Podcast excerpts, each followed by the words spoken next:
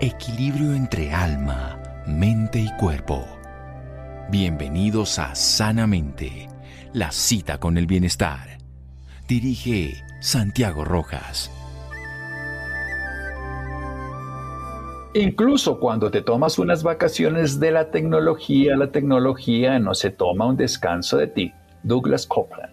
Buenas noches, estamos en Sanamente de Caracol Radio. Este es un tema que en realidad es profundo.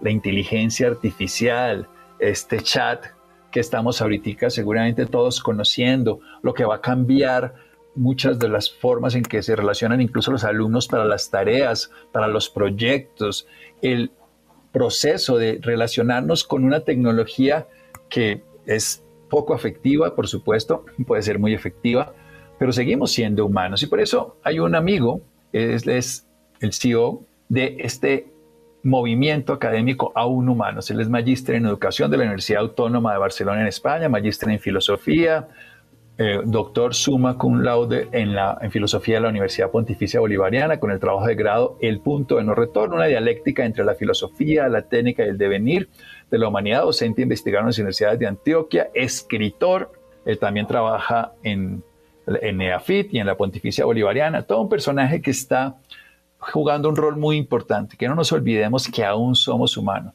Querido Felipe Jaramillo, ¿aún humanos o no? ¿O ya se nos olvidó esto? ¿Con quién hablo? Ay, doctor Santiago, ¿cómo está? Pues muy bien. Eh, pues no, yo creo que como en esta lucha, pero como vamos a hablar ahora en contados instantes, pues creo que esto de este chat GPT eh, pues ha puesto ya como a reflexionarlo como cosa que no habían podido hacer otras otras situaciones que se habían hecho con la tecnología. Pues las otras eran como como más divertidas y, eran como más eh, hacían las personas más tecno optimistas pero yo creo que este chat sí puso a hablar sobre todo a la educación y ahora vamos a ver como las implicaciones que puede llegar a tener para para la evolución de la yo lo he escuchado usted, he tenido la oportunidad de leerlo y de escucharlo y de hacerse unos cuestionamientos que uno como que va ahí y se siente uno como el planeta que nos están llevando los alrededor del Sol y no nos podemos salir, pero podemos no seguir esa tendencia tan incapacitante de ya ni siquiera ser capaces de pensar, de crear, de relacionarnos con otros de una manera humana. ¿Usted cree que lo vamos a lograr? ¿Cree que esto estamos ya perdiendo el interés? Cuéntenos un poco su visión. No, yo soy optimista, créanme que soy optimista, eh, siempre volvamos sobre la pregunta por lo humano y sobre todo por la, por la reflexión. Eh, yo creo que estas cosas que se están planteando, eh, como la del chat, pero también ver un poco como la crisis en la que están entrando estas empresas con donde pues todo era color de rosa y donde todo era la danza de los millones, pues vemos como estas empresas inclusive empiezan ya a, a despedir gente, a a, repensar sus negocios eh, en torno a, cosas más reales. Entonces, pues yo esperaría que en este momento, sobre todo, estemos en un punto en el cual todavía no es un punto de no retorno, todavía podemos retornar, pero creo que con reflexión podríamos llegar a, encarrilar nuevamente la técnica a, lo que debe ser, una herramienta el hombre tenga un mejor vivir y no simplemente una herramienta para que inclusive eh, vaya en contra de, ese bien vivir del ser humano. Bueno, ese bien vivir, vamos a hacer un pequeño corte y empezamos a desarrollar un poquito la idea que Felipe Jaramillo tiene de que nos recuerde que aún somos humanos. Seguimos aquí en Sanamente de Caracol Radio. Síganos escuchando por salud. Ya regresamos a Sanamente. Bienestar en Caracol Radio. Seguimos en Sanamente. Seguimos en Sanamente de Caracol Radio. Felipe Jaramillo nos habla como creador, como líder, como facilitador de un movimiento académico aún humanos. Él tiene toda una formación que se lo permite, es docente investigador en las universidades de Antioquia, allá en, Medellín, en la EAFIT y en la Pontificia Bolivariana, escritor, columnista, y alguien que le pueda uno poner a pensar de que esta tecnología que, y la inteligencia artificial que está dominando el mundo nos puede hacer perder lo esencial de la vida. Venimos a la vida, la, Krishnamurti decía, la vida es acción y vivir es relacionarse. Relacionarse, que es lo que nos modifica, utilizar los sentidos integralmente, no limitarnos a lo que la tecnología nos hace, que es incapacitar muchas de nuestras características. Ahí se sabe un número telefónico, Nadie utiliza algo que podría ser útil porque lo vuelve indispensable. Para mí esa es la definición que suelo ponerme por lo menos a mi vida, querido Felipe, y es, la tecnología es útil, sí, pero no es indispensable para todo. Incluso si hubiese, usted sabe eso que dicen que si hay una tormenta solar y se la tecnología entraríamos en la de piedra, dicen algunos hasta ese punto. Pero lo que quiero poner en, la historia, ¿qué es esto? ¿Para qué sirve la inteligencia artificial de una manera útil? ¿Y qué es lo que le podría hacer daño a la humanidad no darse cuenta de que es útil pero no indispensable para todo lo que ocurre? Adelante, Felipe. Bueno, mira, yo creo que eh, el ser humano ha empezado paulatinamente a entregar como esas herramientas o esos aspectos que lo hacían eh, humano y que lo diferenciaban pues de los animales y ahora de las máquinas o, lo diferenciaba de las cosas en general.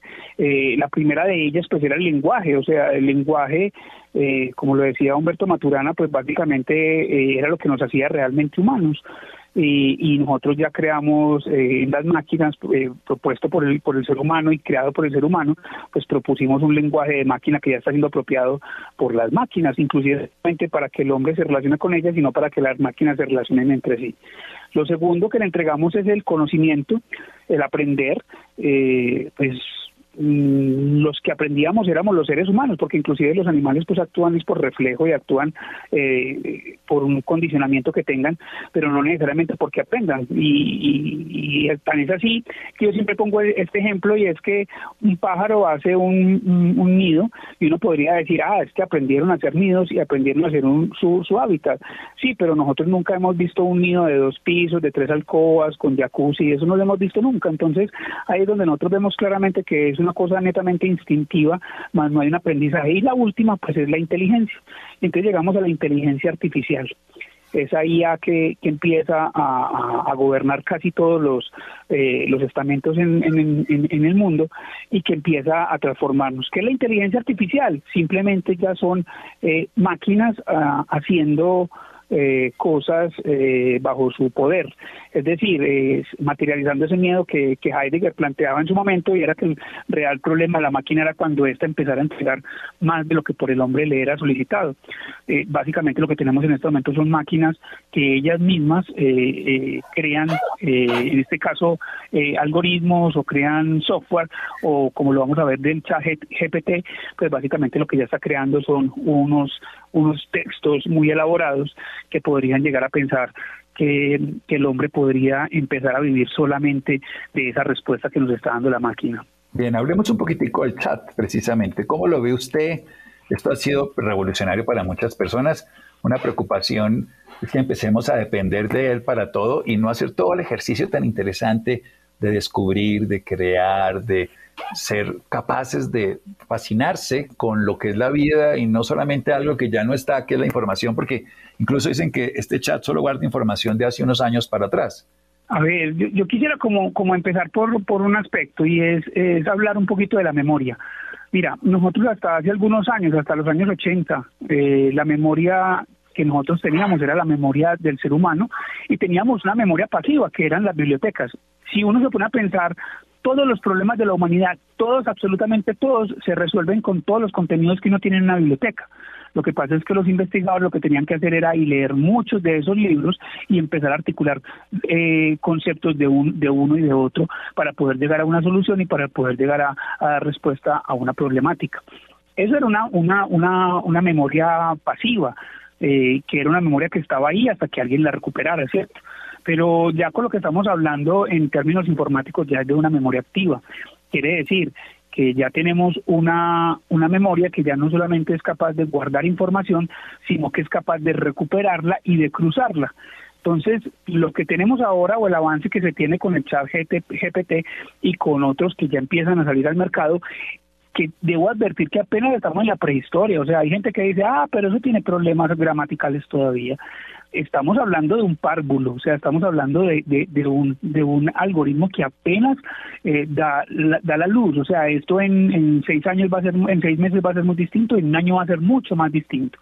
Entonces, ¿qué es lo que tenemos ya con este chat? Pues básicamente lo que tenemos es una inteligencia artificial a la cual yo le pregunto y básicamente él me responde, pero no me responde como me responde Alexa o como me responde eh, cualquiera de estos dispositivos, que lo que hacen es ir a una página eh, de, la web y leerme lo que dice esa página en la web. No, lo que hace este chat es que eh, yo le hago una pregunta y él en tiempo real lo que hace es que visita miles de páginas y articula una respuesta. Estamos hablando de una cosa demasiado evolucionada, demasiado difícil de entender, pero también que podría llegar a tener unos grandes peligros para, para la humanidad. Unos grandes peligros. Yo quiero saber e-, esa visión suya, ¿cuáles son esos peligros? A ver, lo que paulatinamente está haciendo el hombre es dejando atrás el camino. A ver, ¿qué es el camino? El camino es ese proceso de, reflexión que tiene el ser humano y que nos hace de cierta forma disfrutar la vida. Entonces, eh, cuando uno tenía un problema, pues básicamente uno eh, recorría un camino, buscaba respuestas, eh, se tocaba contra algunas piedras, avanzaba en algún momento, retrocedía y podía llegar a un final eh, de ese camino. Y, y lo importante no era en, en, sí el llegar al final del camino, sino que lo importante era el camino. Yo también siempre pongo el ejemplo de, ese libro del Alger de Baldor, eh, célebre, no muy querido por muchos, básicamente el álgebra Baldor lo que tenía era que tenía unas, unos, unos problemas en sus primeras páginas y en las últimas páginas tenía la respuesta. Entonces, Claro, y, ellos se arriesgaban a hacer eso porque lo importante era que el estudiante no era que pusiera la respuesta, sino que mostrara el procedimiento con que se llegaba a esa respuesta. De hecho, cuando uno terminaba el examen, de pronto uno no había terminado el ejercicio completamente, pero lo llevaba a la mitad y el profesor le ponía un 3,5, pues porque iba bien en el camino. A lo mejor lo que no tuvo fue tiempo para terminar el problema. Entonces, lo que estamos como lo que estamos haciendo como raza humana es abandonando cada vez más el camino y nos estamos volviendo inmediatistas pero todo inmediatistas con un problema, Santiago, y es que lo que nosotros estamos haciendo es que nos estamos apegando a las respuestas que nos está dando la máquina y las estamos tomando como ciertas. Y, y no, no, no podemos dejar de a un lado que pues la red es un mar de conocimiento, un mar de información, un mar de data, pero mucha de ella también eh, es falsa, mucha de ella es tendenciosa, mucha de ella fue, fue construida también para, para, para enredar y para, para distorsionar la, la verdad, eh, o lo que pues algunos llaman la verdad. Entonces, eh, yo creo que ese es el mayor problema. El problema es que estamos perdiendo el camino y nos estamos quedando ya con, con una inmediatez.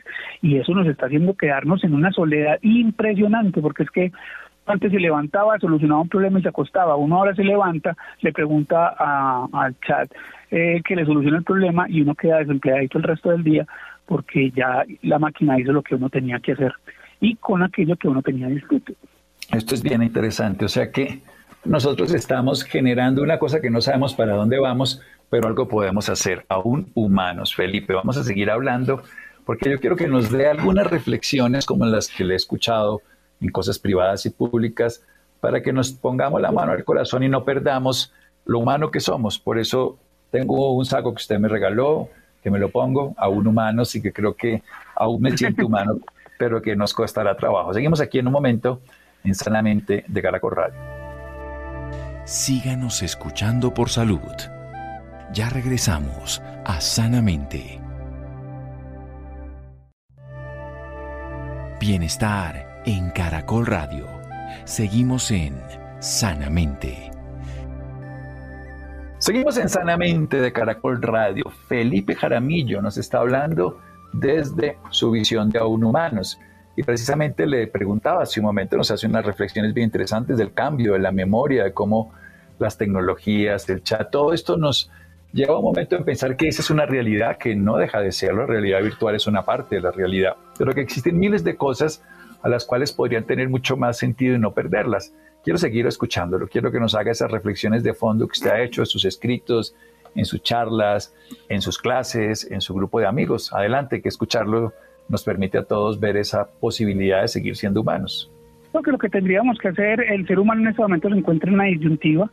Eh, estamos como en una, en una Y donde tengo como la posibilidad, o el ser humano tiene la posibilidad de simplemente seguir avanzando, de seguir llegando a, horizontes a los que no ha llegado, que ya es difícil pensar porque es que pues ya descubrimos el genoma humano, ya estamos haciendo clonamiento de personas, ya estamos haciendo criogénesis, pero también en este momento tenemos una estación donde, donde hay gente viviendo en el espacio y donde ya empezamos a hacer una cantidad de cosas eh, que básicamente son fruto de eso, de, la búsqueda del hombre y del ímpetu, del ímpetu humano, pero que ya empieza a tocar fronteras complejas como, como son la inmortalidad. Los, los transhumanistas ya hablan de que ya nació el primer hombre inmortal y, y, eso nos lleva a nosotros a profundas reflexiones en términos de, si eso fuera cierto, eh, cómo va a ser realmente la, la, vida del ser humano. Y, y yo no, yo no creería que estamos tan lejos porque los transhumanistas pues no son, no son como antes, pues como como Aurelianos Buendía o no son como gente que vive de quimeras, sino que básicamente son personas que en este momento tienen capacidad técnica y una capacidad económica y discursiva muy alta para poder llegar a hacer grandes cosas. O también estamos, y ese es el camino del ego, pero también estamos en un camino que es un camino como de la prudencia y es, sí, el ser humano es capaz de hacer cualquier cosa y podríamos llegar a hacer cualquier cosa, pero pero que realmente lo que necesita el ser humano para, para volver a una y otra vez han sido como las búsquedas fundamentales del ser humano y que deberían ser como lo son la libertad y la felicidad. Yo creo que si algo de esta tierra es hacer eso, es, hacer lo más libre posible y, y tratar de disfrutar este paso por la tierra. Este paso por la tierra, sí que es corto.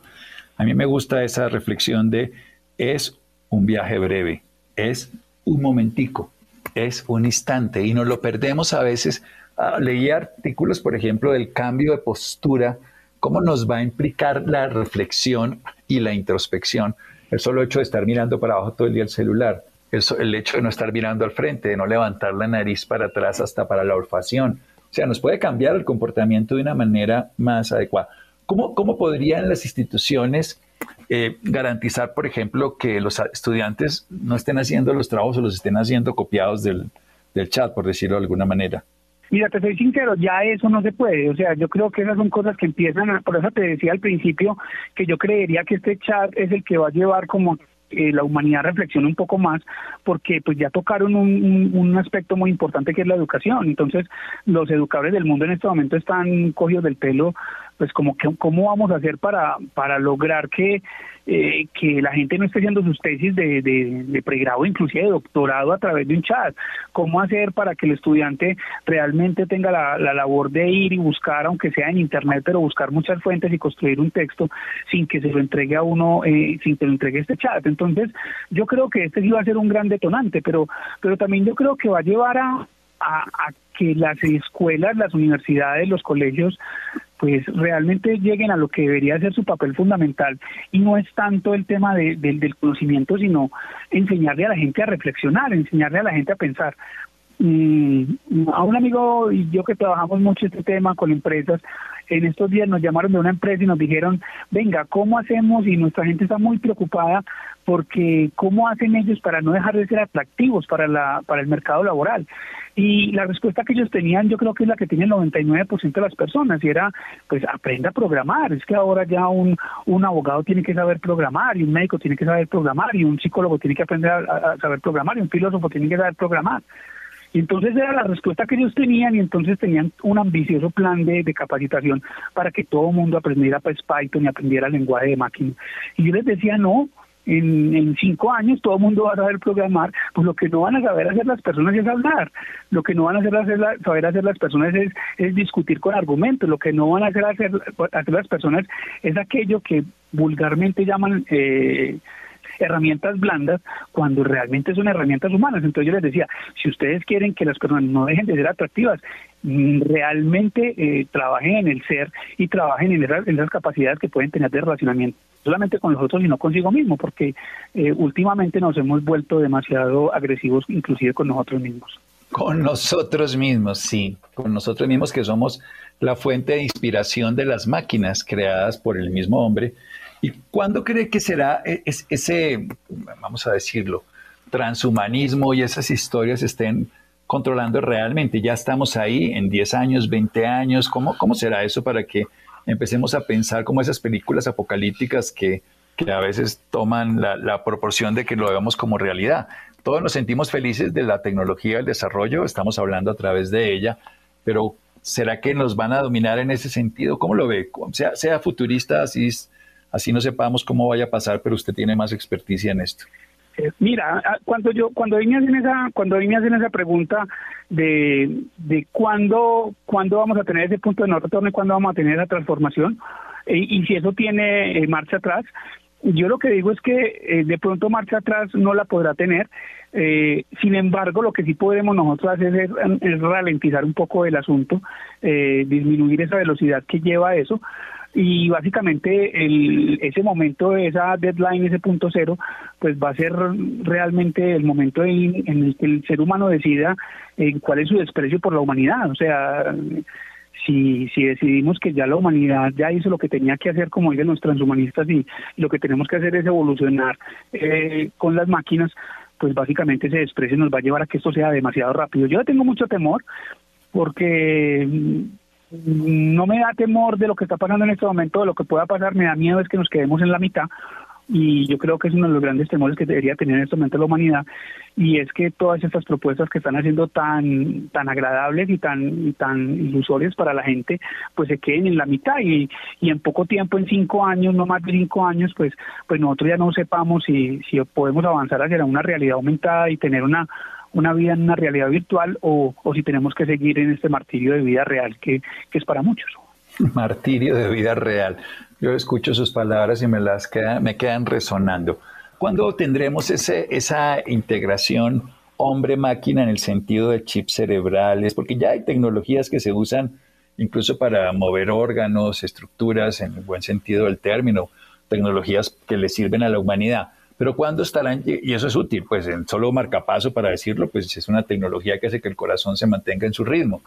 Pero ya a nivel de la parte cognitiva, de la parte cerebral, ¿qué cree que va a poder pasar cuando tengamos esos chips a nivel de nuestro sistema nervioso? Porque eso es una realidad que va a pasar. Sí, de hecho eso ya está pasando. O sea, nosotros lo que pasa es que vemos la dermis apenas, pero, pero a eso ya hay unas investigaciones demasiado avanzadas con toda seguridad pues vamos a tener eh, pronto esos desarrollos. Pues lo vemos eh, todos los, la mayoría de los que estamos escuchando acá, que tuvimos la, la, la gran bondad de haber nacido antes de los 80, de esa década fantástica, pues básicamente en los 80 surgió una, una transformación trascendental y fue que cuando llegaban los primeros computadores, pues básicamente se dio un punto de quiebre para la humanidad y después cuando ya llega pues la internet en, en los noventas y se fortalece en, en, el 2000 pues básicamente lo que ya tenemos es una velocidad que se, se ha catapultado.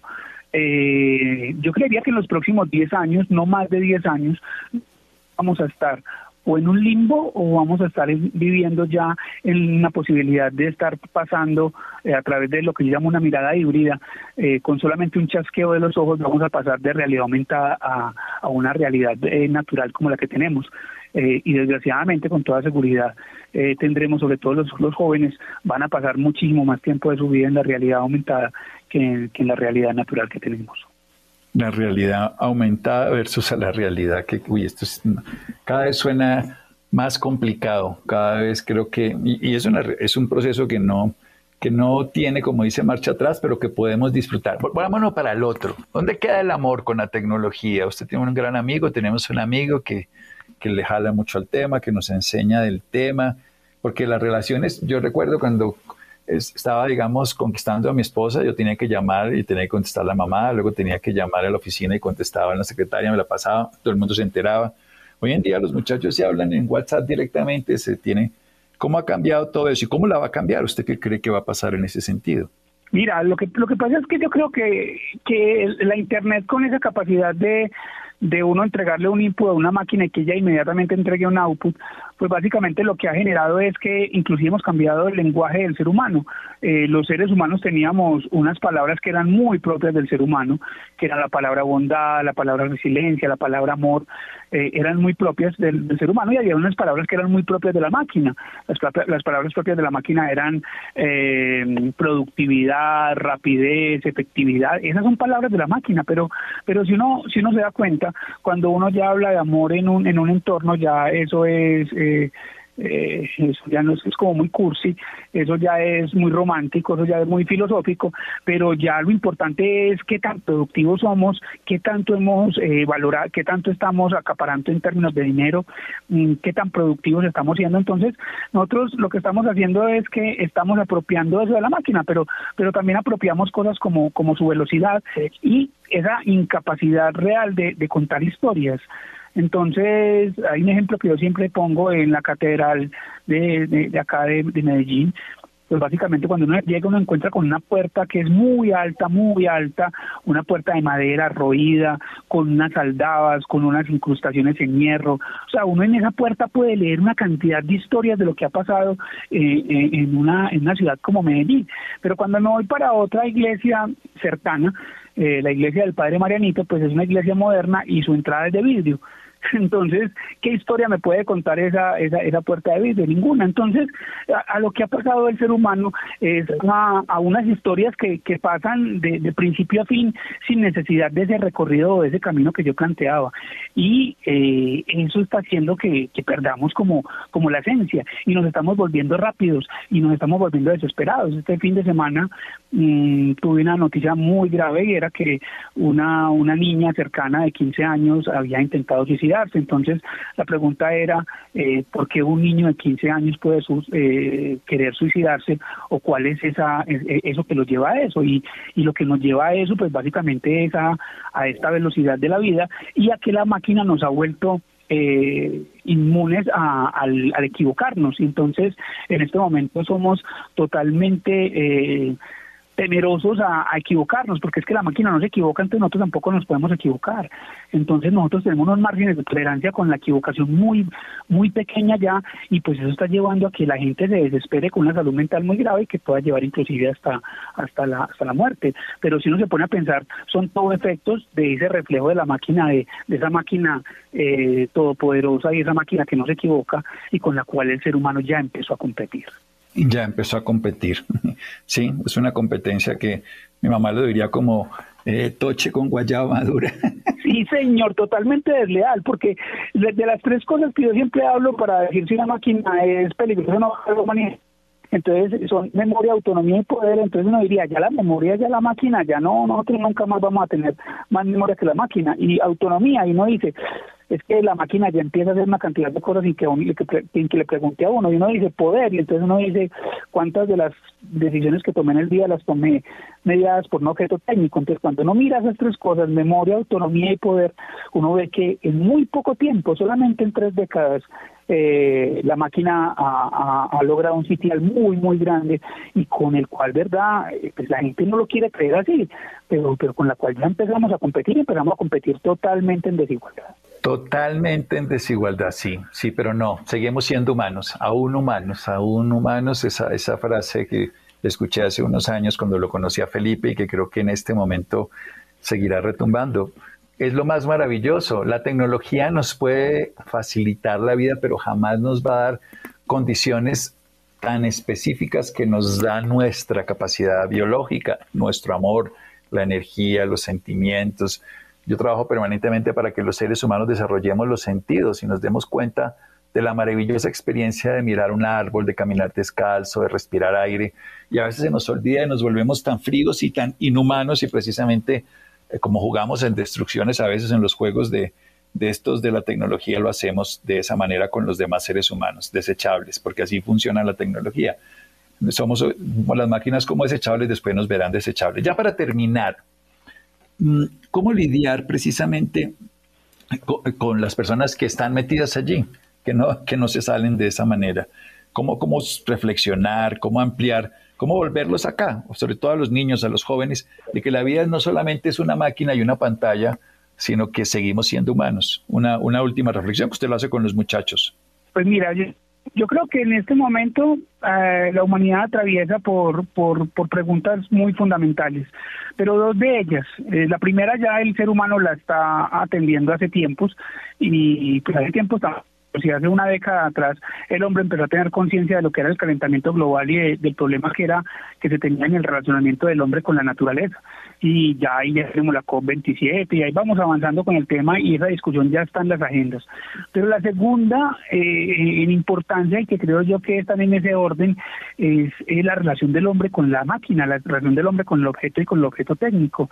Eh, esa discusión sí es una discusión todavía muy vaga, muy de farándula, porque cada que sale una cosa de estas como el chat, entonces esto lo cuentan en la sección de farándula y no básicamente en, el, en el cuerpo de, los medios de comunicación donde se le debería poner, estar poniendo mucha atención y, el loco al tema. Entonces, yo creo que en este momento lo que tiene que hacer la humanidad es entrar en eso, es entrar en una, en una reflexión de, de cómo se quiere relacionar con la máquina, o sea, si el relacionamiento que, que, tienen este, que tenemos en este momento y que está creciendo, pues es lo que queremos, o básicamente nosotros también podemos decir, no venga, yo quiero relacionarme de otra forma, eh, al igual que los ambientalistas, yo ya no quiero eh, eh, utilizar plástico.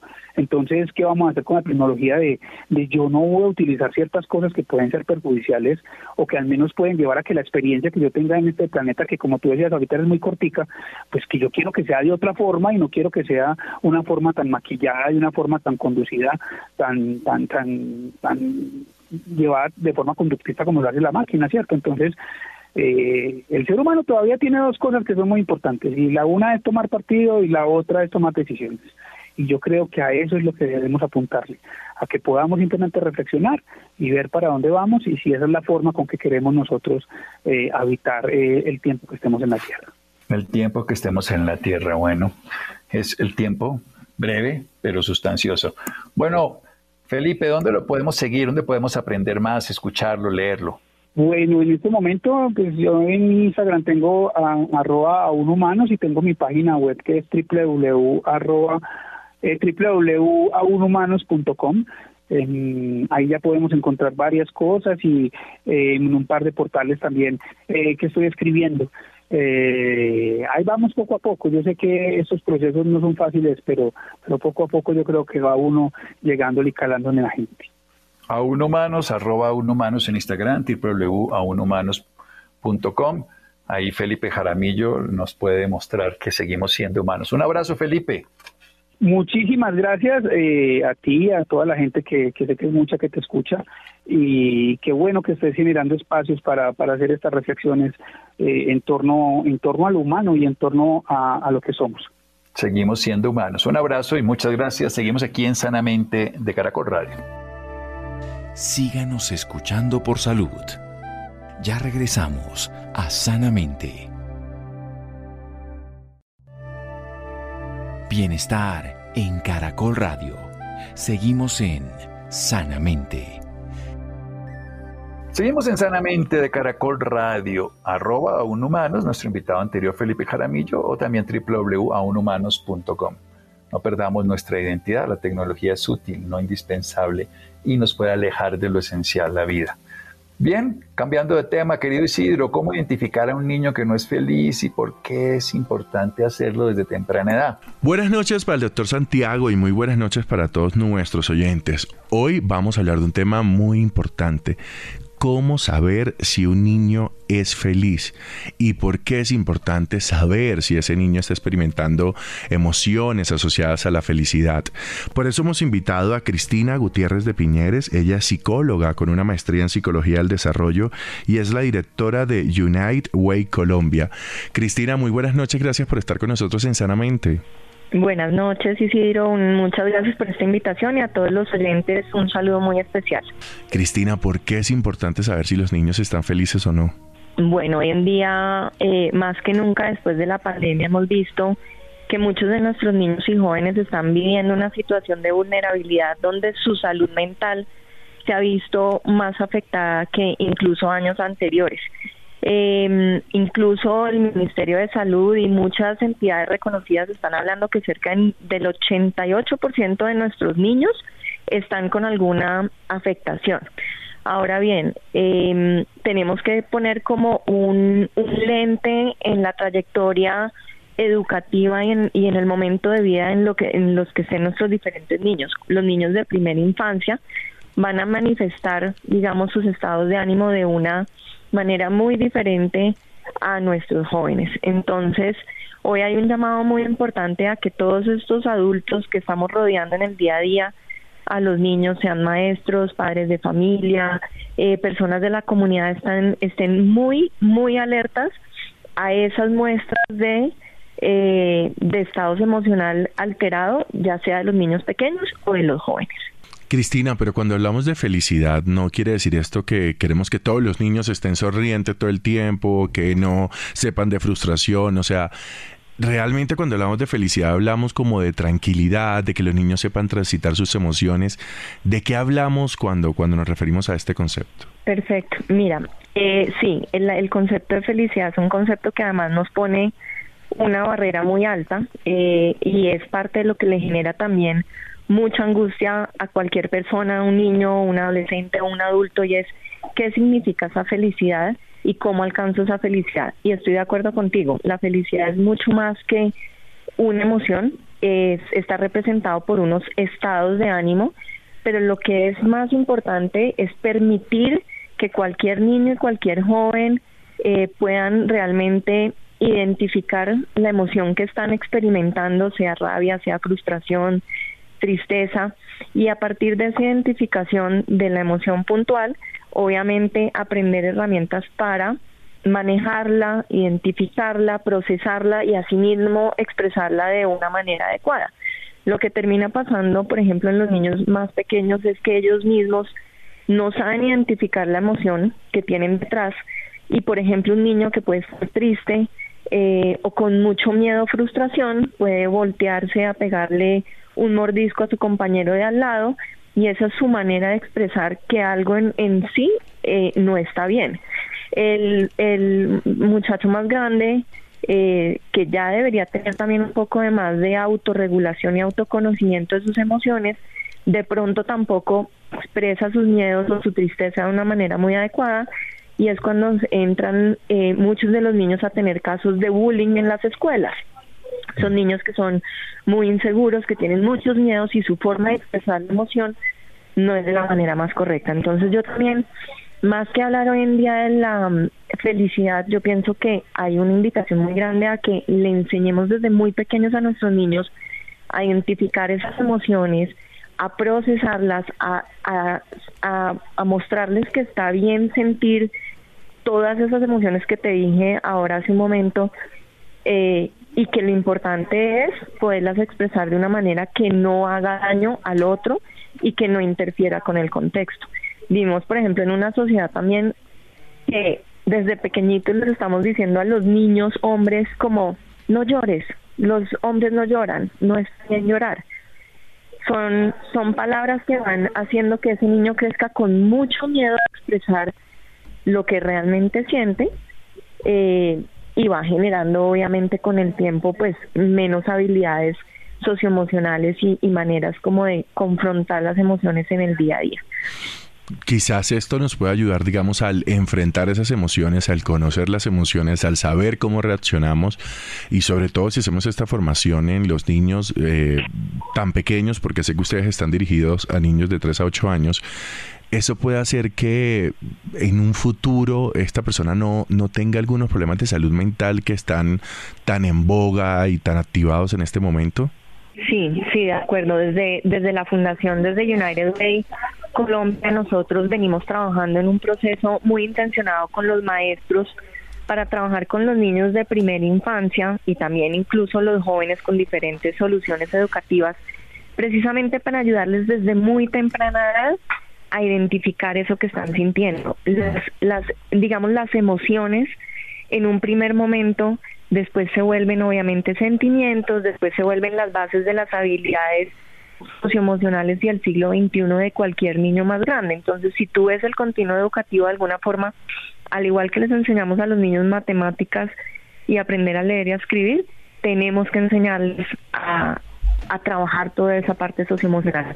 Y por supuesto, un niño que nace en un contexto de estrés tóxico, donde su ambiente familiar y escolar no es un ambiente sano, no es un ambiente protector, y el niño no cuenta con esas habilidades socioemocionales, pues es un niño que más adelante, por supuesto, tiene mucho más riesgo de eh, manifestar un trastorno de salud mental, depresión, ansiedad, temas de alimentación, bueno, hay tantos que hay.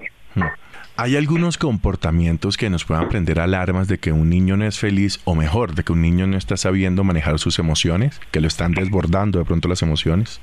Sí, yo pienso que nuevamente tenemos que poner un foco en la edad del el niño. Si estamos hablando de niños más pequeños, yo diría que, por ejemplo, comportamientos de agresividad o aislamiento o incluso pérdida de motivación por las actividades en el día a día, son, digamos, muestras bajo rendimiento escolar, problemas de concentración, eh, niños, por ejemplo, que están comiendo muchísimo, pero como con mucha ansiedad, pues son como rasgos que uno, sobre todo si el niño no los ha manifestado y de un momento a otro los empieza a manifestar, son una alerta. Cuando ya miramos entonces los jóvenes, un joven que también está retraído, que llora con frecuencia, que está muy irritable, que muestra también pérdida de motivación de las actividades que regularmente ha venido haciendo, eh, que en su interacción con los demás y con los adultos que lo rodean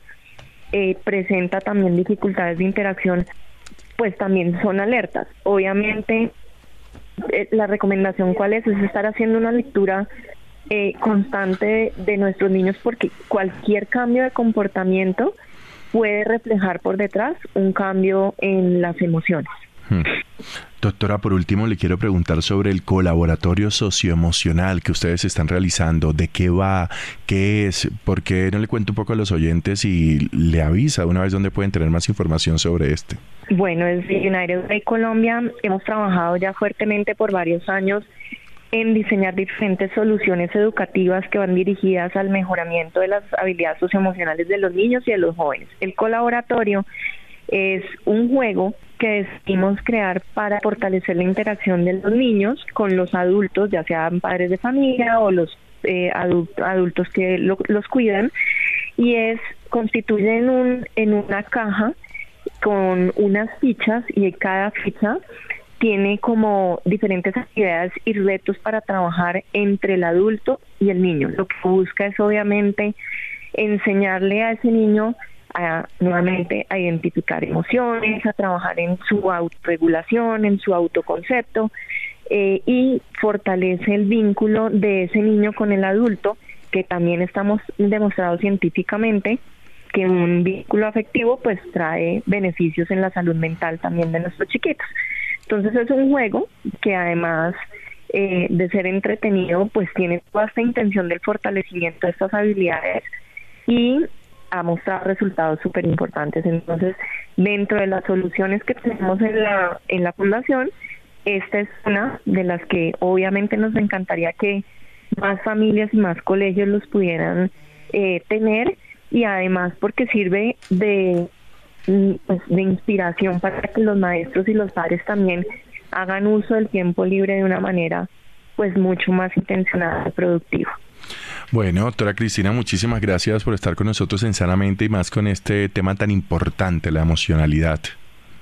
Claro que sí, si quieren buscar más información sobre nosotros, sobre el colaboratorio, entonces se pueden dirigir a la página de internet unitedwaycolombia.org. Feliz noche, que descanse. Muchas gracias Isidro y a todos los oyentes una feliz noche. Isidro, gracias. Muchas gracias, muchas gracias a Mario y a Ricardo Bedoya. Quédese con una voz en el camino con Ley Martin. Caracol, piensa en ti. Buenas noches.